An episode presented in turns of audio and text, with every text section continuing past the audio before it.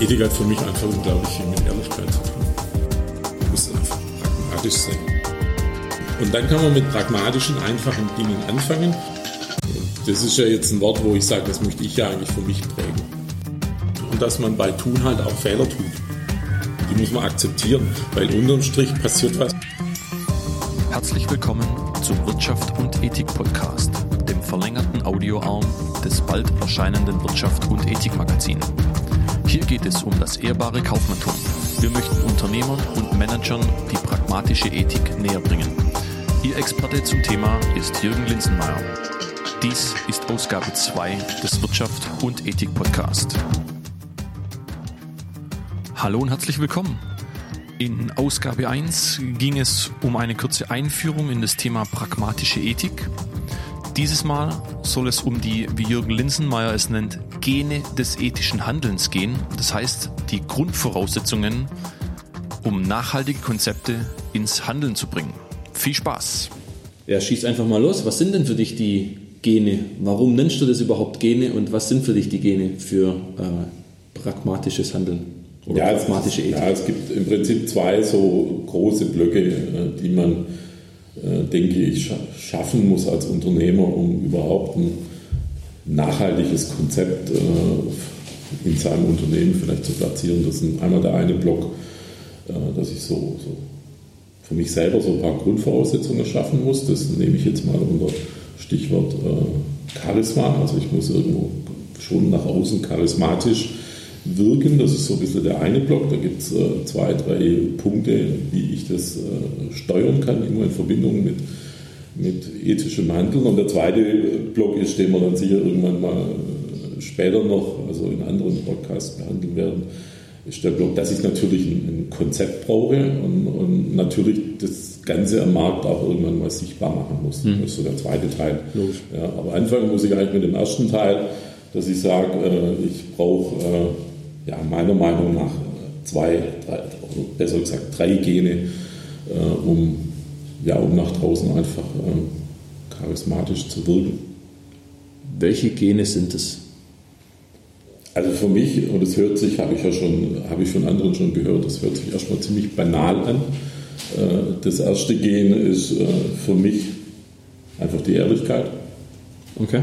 Das äh, zweite Gen äh, ist für mich die, die Integrität der, der Person. Äh, da kommen wir sicher noch ein bisschen dazu, dass da für mich schon ein Konflikt zur Authentizität da mhm. ist. Das mache ich schon ein großer Unterschied. Äh, und das dritte Gehen, was wir wahrscheinlich auch im nächsten Podcast dann behandeln werden, ist, dass, dass ich als, als Unternehmer oder Unternehmerin wirklich eine, eine große Idee brauche, mhm. ja, nach der ich mich sozusagen, ja, nicht so ein bisschen als roter Faden äh, dient. Ja. Das kann ein Satz sein, das können zwei Sätze sein. Äh, also das ist nicht irgendein großes Pamphlet, aber äh, ich glaube, alle Menschen, aber da kommen wir nachher dazu, alle Menschen, die charismatisch sind, haben eine große Idee. Ja, ja, ich glaube, die würde mir spontan einfallen. Also ich müsste lange überlegen, um, um dich vom Gegenteil zu überzeugen. ähm, Schön.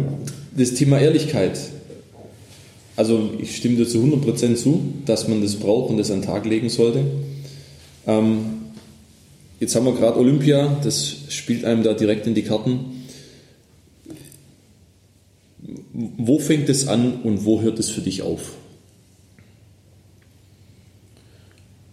Also erstmal glaube ich, dass, äh, dass die Menschen inzwischen wieder schon eine große Sehnsucht nach Ehrlichkeit haben, ja, weil dieser äh, diese Betrügerei äh, oder diese, die, diese Lügen, die, die immer wieder mal zu, zu Tage kommen, äh, den Leuten, glaube ziemlich auf den, auf den Keks gehen. Also es, es, gibt einfach diese, diese Sehnsucht, dann immer angelogen zu werden. Ähm, jetzt ist das natürlich ein, ein Prozess und, und, da haben wir uns ja jetzt im Vorfeld, im Vorgespräch ein bisschen unterhalten drüber. Ja, wo fängt das an und wo hört es auf? Also äh, ich habe dir vorher erzählt, äh, dass ich irgendwo gelesen habe, dass dass ein Kind äh, so circa, äh, also circa fünf Jahren erst mhm. anfängt, äh, überhaupt zu lügen.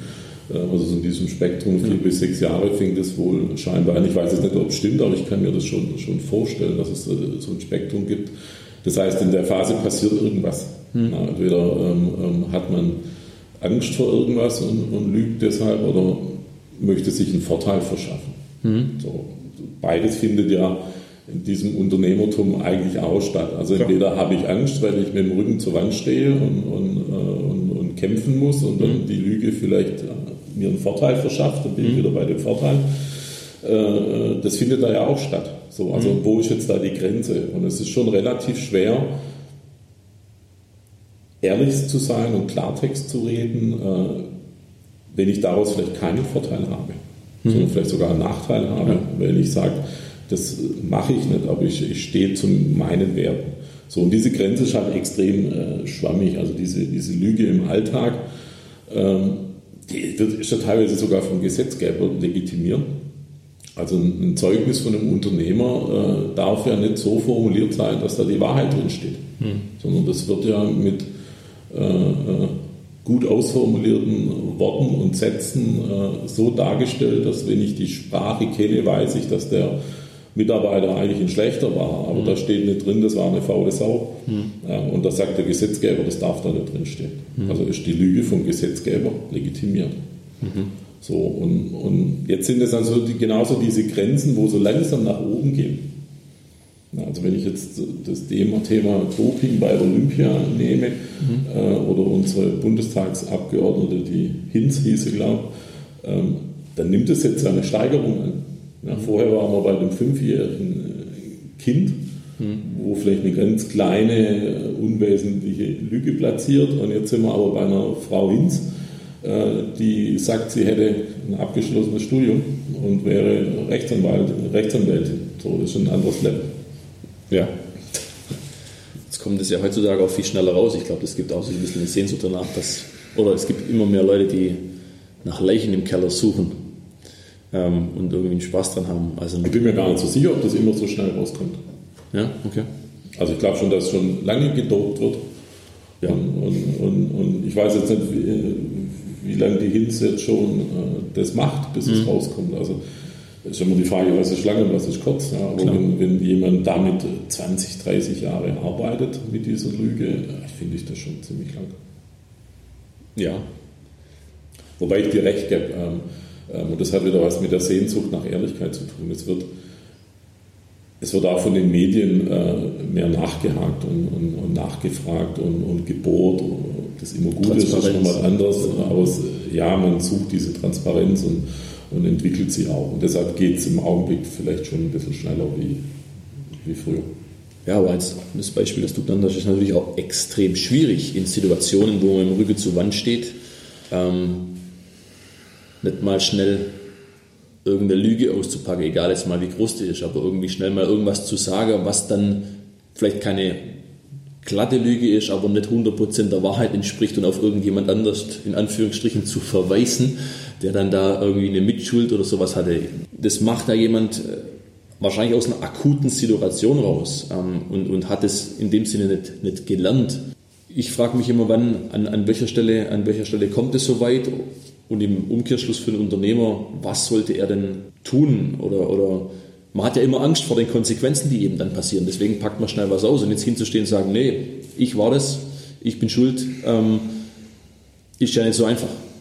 Aber die, die, die Konsequenzen, wenn es rauskommt, Beispiel hm. äh, Hinz, hm.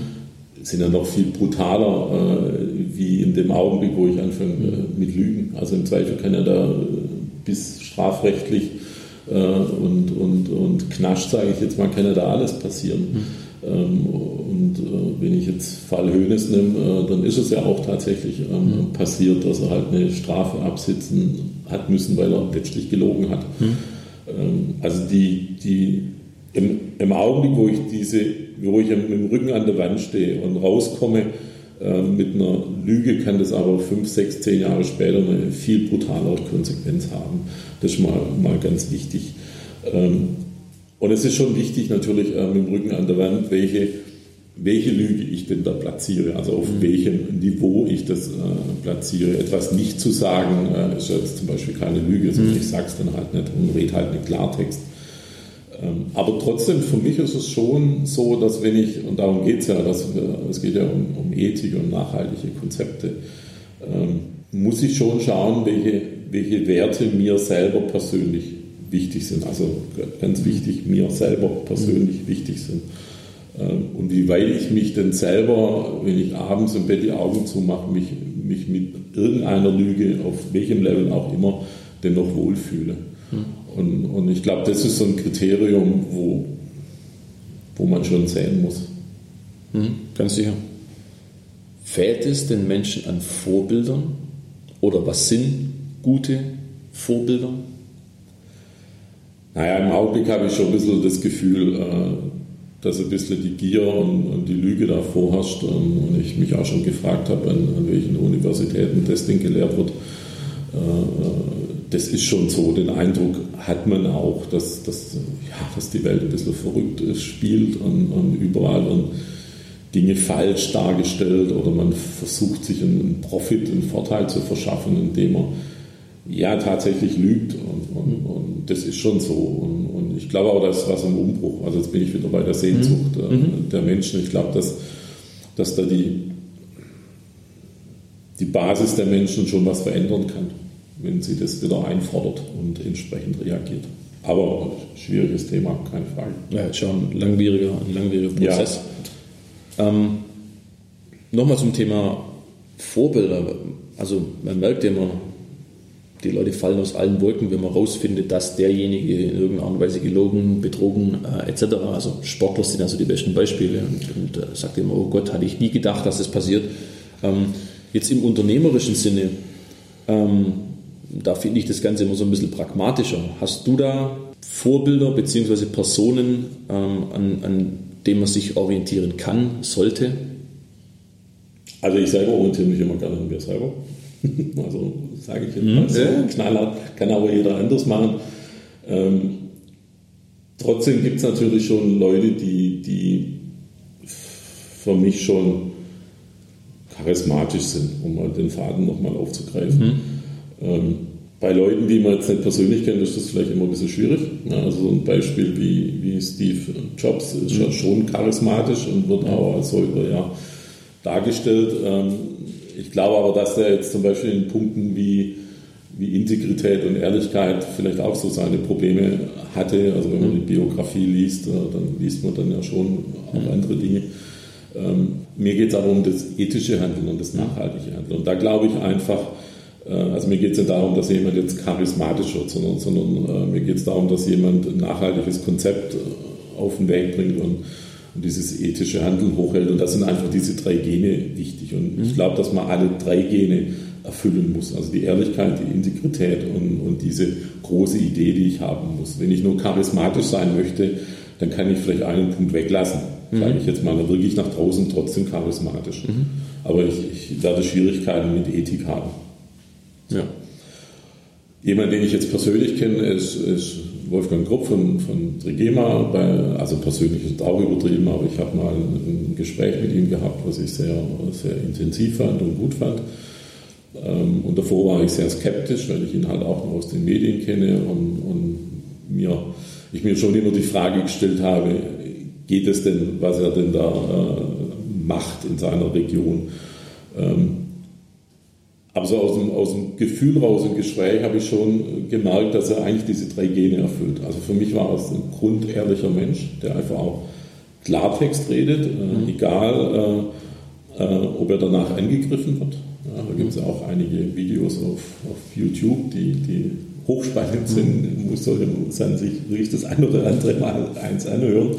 Äh, ich habe das Gefühl, dass er sehr integer handelt, also das, was er sagt, auch dahinter steht und das auch tut in seiner mhm. Region, äh, äh, weil er dort ja aktiv ist. Und er hat eine extrem große Idee und die heißt Made in Germany. Mhm. Ähm, natürlich kann man jetzt sagen, der Stoff kommt dann auch wieder von irgendwo anders her. Liegt aber natürlich daran, dass in Deutschland fast keine Stoffe äh, mehr produziert werden. Klar. Ähm, und irgendwo hinkt die Kette natürlich immer. Aber nichtsdestotrotz hat er die große Idee, äh, Made in Germany. Und eine große Idee heißt ja auch nicht, dass ich sie morgen umgesetzt habe, sondern, sondern dass ich sie habe und dass sie ins Laufen kommt. So, und, mhm. und, das ist für mich schon eine, Person, die erstens für mich wenigstens Charisma ausstrahlt, aber ähm, eigentlich die, die, die drei Punkte erfüllt, um, um äh, so diese Ethik hochzuhalten mhm. und, und diese, diese nachhaltigen Konzepte auf den Weg zu bringen. Ich glaube, die meisten Menschen haben das nicht vom Start weg. Es gibt manche, vielleicht die großen Vorbilder, die von, der, von Grund auf, sei es von der Erziehung etc., von dem, was sie für Erfahrungen gemacht haben, so geworden sind, aber jetzt ähm, glaube ich, der größte Teil einfach nicht. Gibt es Punkte, wie man sowas erlernen kann oder Punkte, die du siehst, an die man sich halten äh, soll, wo man, wo man anfangen kann, wo man Dinge tun kann, um in diese Richtung zu kommen?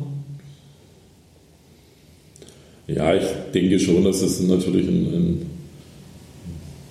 wenn ich das jetzt ein Selbstfindungsprozess ist irgendwo, ähm, also wenn ich nicht äh, aus der Erziehung heraus sowas schon mal grundsätzlich in die Wiege gelegt bekommen habe, das gibt es ja auch. Ähm, aber ansonsten ist es schon, schon ein Entwicklungsprozess seiner eigenen Persönlichkeit. Also wo will ich eigentlich hin, was will ich eigentlich tun, ist es bei mir ja auch. Ja. Also ich habe sicher vor, vor, vor 35 Jahren bei meinem Sport ähm, auch schon sehr äh, ehrlich und integer gehandelt. Also so, so, so, da war das schon, schon immer, aber dass einem das bewusst wird, was man da eigentlich möchte und wo man dahin will, das ist, glaube ich, wirklich ein, ein, Prozess, den man da gehen muss, also bei den, bei den meisten. Ähm, und, und das heißt, ich, ich muss einfach tatsächlich darüber nachdenken, welche persönlichen eigenen Werte habe ich. Ja, und mir nicht die, die Werte von Unternehmen, in denen ich vielleicht arbeite, äh, mir, mir aneigne, weil die toll formuliert sind. Äh, meistens sind ja eh immer gleich. Also ich muss wirklich schauen, äh, dass ich äh, meine eigenen Werte entwickle und hinter denen stehe. Ja, egal, ob ich jetzt irgendwo Manager bin äh, oder wirklich Unternehmer oder Unternehmerin im Unternehmen bin, das spielt erstmal keine Rolle. Meine persönlichen Werte sind da wichtig. Und, und es braucht, ich, eine gewisse Zeit. Ich weiß nicht, ob man die schon mit 20 so klar formulieren kann. Klar. ich mal zu bezweifeln. Ja. Also ich fand es zum Beispiel ganz spannend. Ich war mit Georg Hackel, dann unserem Rodel, mhm. äh, Weltmeister und was weiß ich, was da alles gewonnen hat, Goldmedaille ja. etc. Äh, äh, mal auf dem Podium. Und da kam so diese Frage, ging es ja auch um Reputation, äh, Ethik etc. Und er sagte dann halt, ähm, er sagte, er war immer, er hat immer Klartext geredet, er hat immer, immer die Dinge sofort angesprochen, er war immer, immer ehrlich. Äh, das hätte nicht immer jedem gefallen, äh, seine, seine Aussagen zu bestimmten Themen.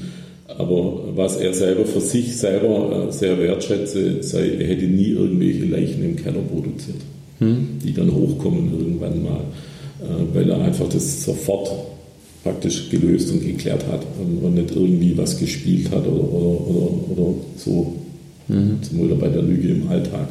Ja. Äh, dazu sind halt nie irgendwelche Leichen im Keller gelegen bei ihm, fand ich eine gute Aussage. Also da ist dann schon jemand, um auf die, die persönliche mhm. Entwicklung anzusprechen, der sich halt im Laufe seiner Karriere halt in der Richtung halt auch Gedanken macht und es nicht nur darum geht, dass ich da hinten eine Goldmedaille gewinne, sondern wie ich sie gewinne. Mhm spielt irgendwann auch mal eine Rolle. Und das merkt man halt aktuell bei bestimmten Dingen in der Olympiade oder im Vorfeld, diese ganze Doping-Diskussion. Mhm. Das sind ja nicht nur die Russen, die da dopen, sind ja, kann ja alle sagen. Mhm. Ähm, ähm, gibt so eine, so eine Dopingliste, da ist Russland, glaube ich, auf Platz 10 und Platz 1 ist Belgien. Ähm, kräht keine Hand danach, ähm, aber diese, das passiert dann halt nicht. Also wenn ich nicht nur Gold möchte, sondern mir der Weg dorthin auch wichtig ist, wie ich den bestreite, dann, dann dope ich, glaube nicht. Ja, der Sportsgedanke eigentlich, der ursprüngliche. Eigentlich ja, weil das ging mir selber früher auch so. Also, also ich war, war Sportlehrer und war so mein Thema mit, mit 16 bis 23. Ähm, und da konnte, hätte man auch viel bescheißen können. Klar kannst du da irgendwo einen Haken langen und dich hochziehen, aber es ging darum, die Route ohne Hilfsmittel äh, zu klettern.